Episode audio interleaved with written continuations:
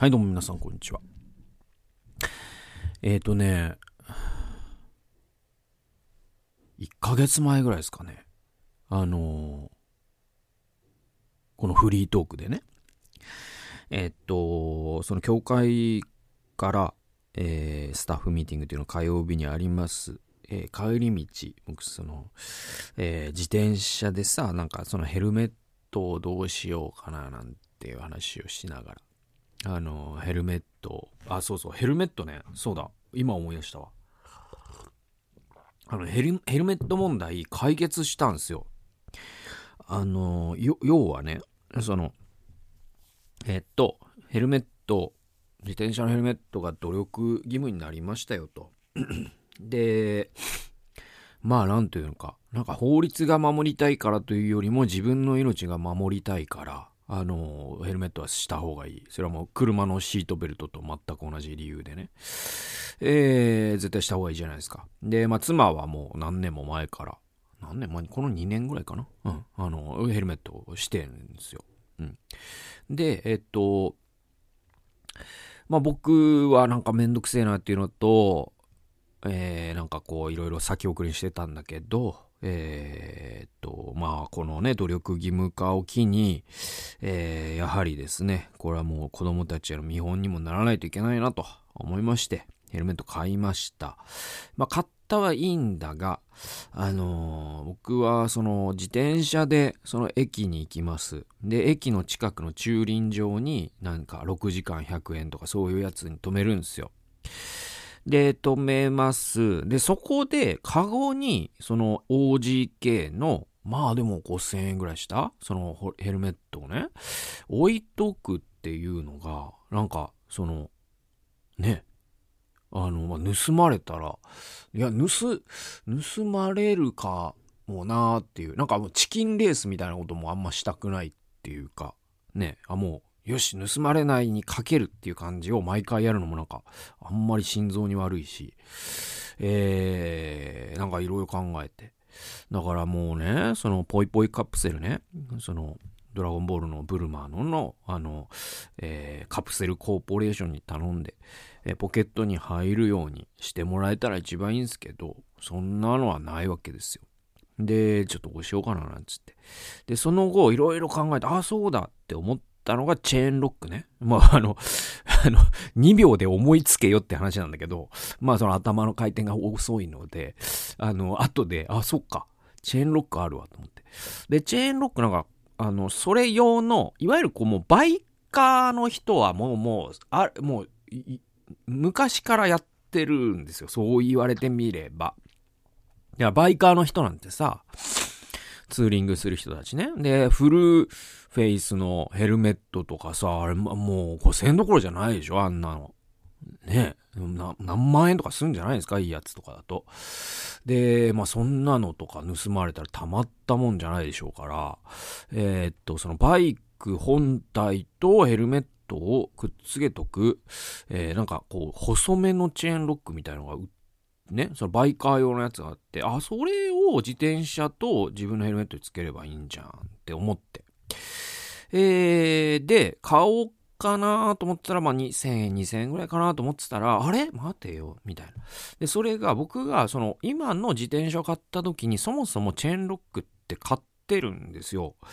で、それがもうね、えっとね、なんていうの？えっと、あんまもう、めんどくさくて使わなくなっちゃってて。で、なんていうのかな、あの、荷台のとこにぐるぐるぐるぐるぐるってなってんですよ。で、それはそのダイヤルロック式なんですよね。で、4桁の番号で、みたいなやつあるじゃないですか。あれで、で、荷台のところぐるぐるぐるってなってて、で、えっと、それがなんか僕が、えっと、子供の荷台ってね、その子供のチャイルドシートをくっつけるときに、なんていうかな、それが外れない形でくっつけちゃったがゆえに、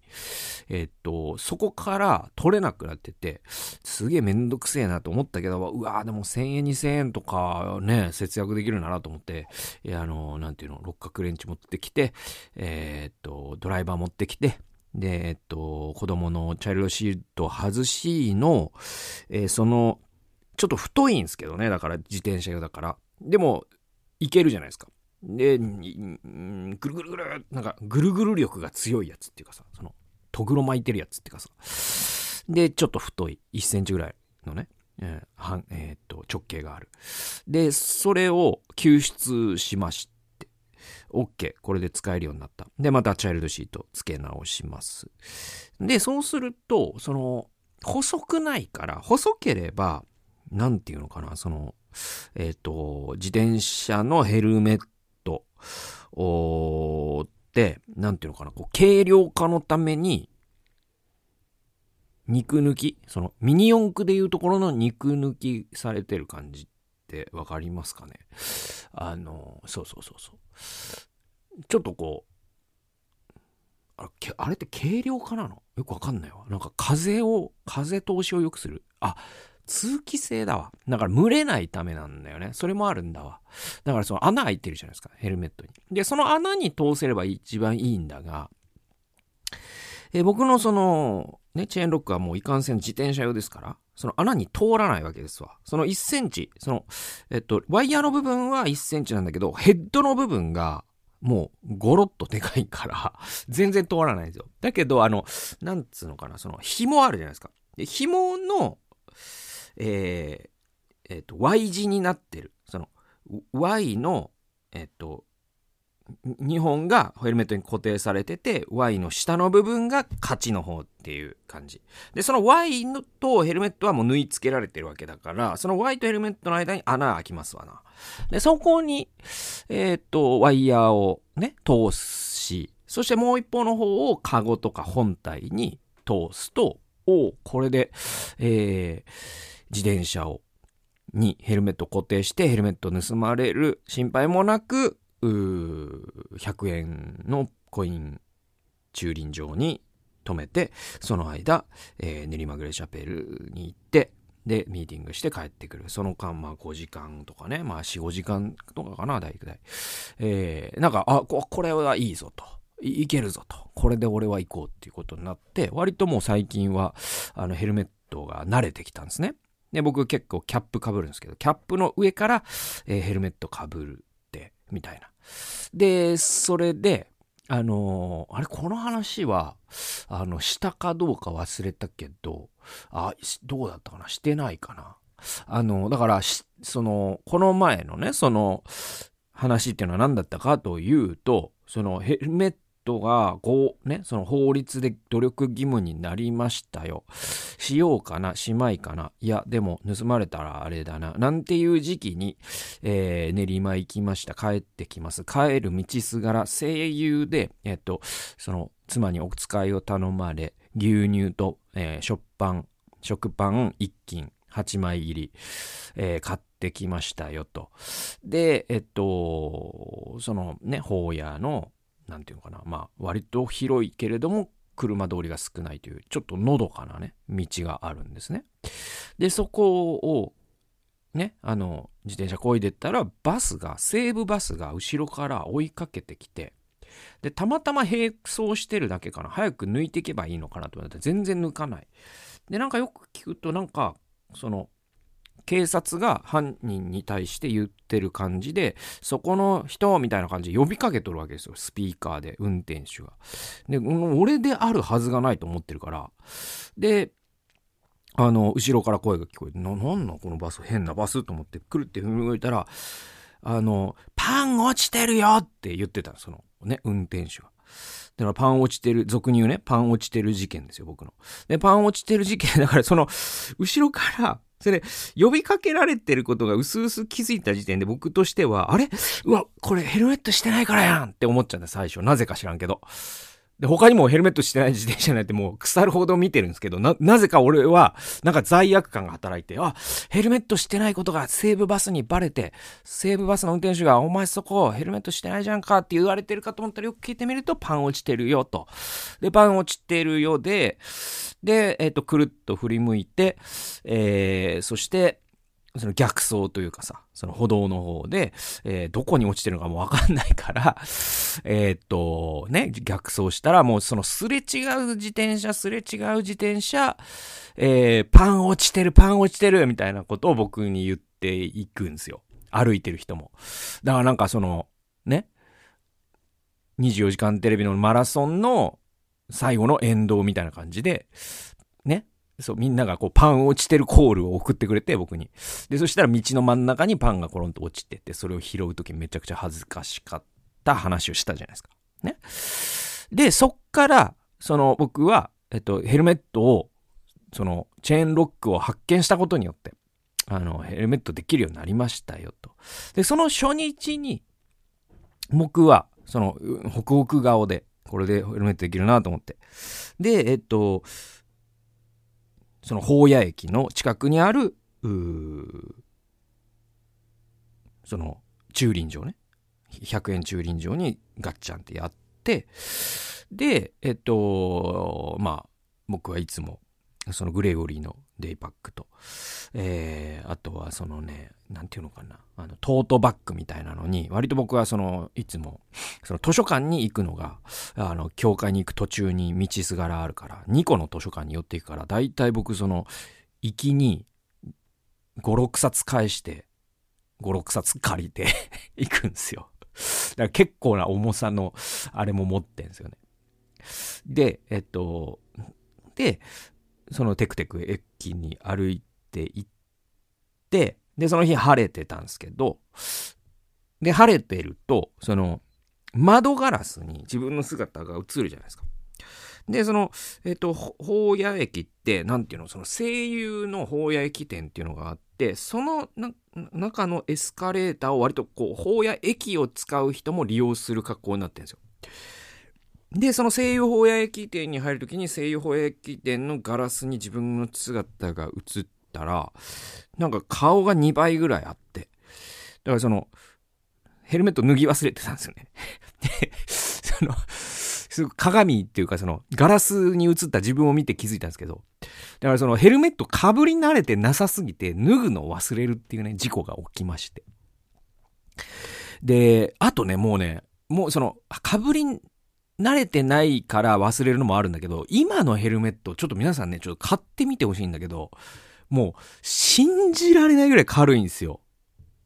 これはね、多分その、今回のその、努力義務化でヘルメットね、その自転車用の大人用のヘルメット、まあ僕は OGK のやつ買ったけど、まあどこのメーカーも大体似たようなと思うんですけど、何も、もう、バカほど軽いよね、なんか。発泡スチロールでできってたらこのぐらいの軽さだろうなっていう軽さなんですよ。本当に。だから、その、キャップかぶってるのと、自転車のヘルメットかぶってるのの、その頭の重さが変わんないからっていうのもあって、脱ぎ忘れてて、で、パッとその自分の姿見たら違和感しかないわけね。なんか、そうそうそうそう。その、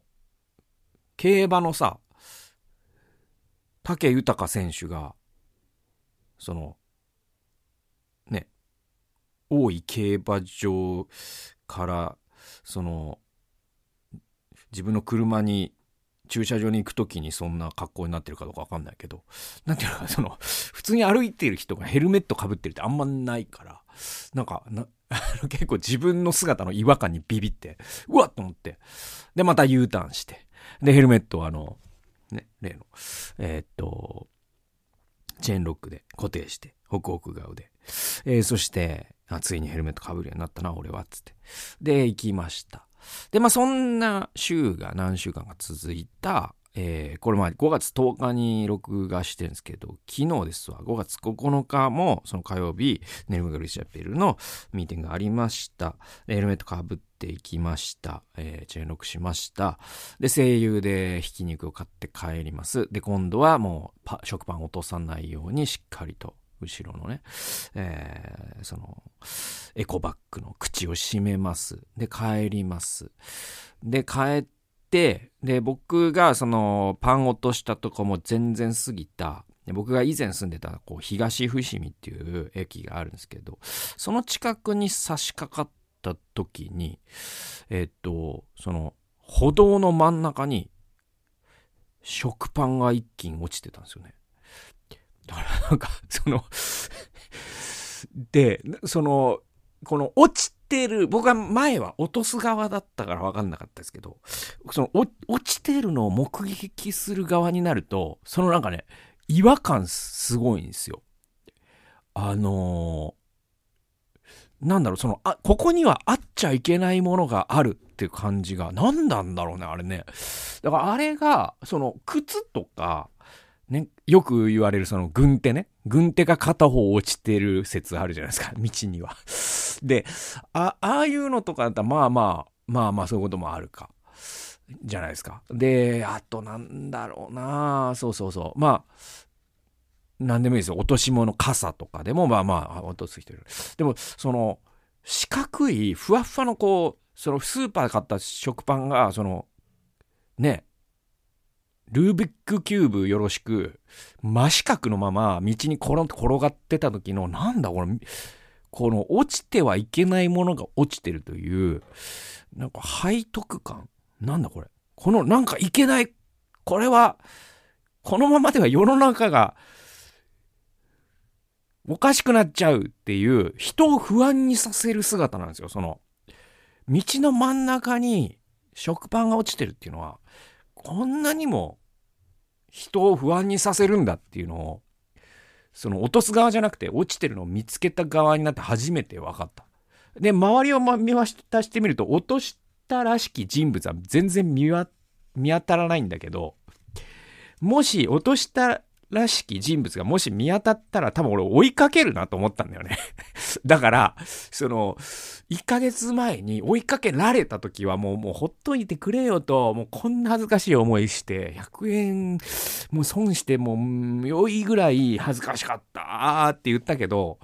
あれは追いかける。だってなんか変な感じがするもん、道の真ん中に食パンが一気に落ちてると。っていう話です。えー、今日の、えー、聖書研究のタイトルは、サンクコストの罠というタイトルです。えー、っとですね、第二歴代史の25章の9節というところなんですけども、えー、こういう箇所ですね。アマツヤは神の人に言った。では、イスラエルの軍勢に与えた100タラントはどうしたらいいのか。神の人は答えた。主はそれよりも多くのものをあなたに与えることがおできになります。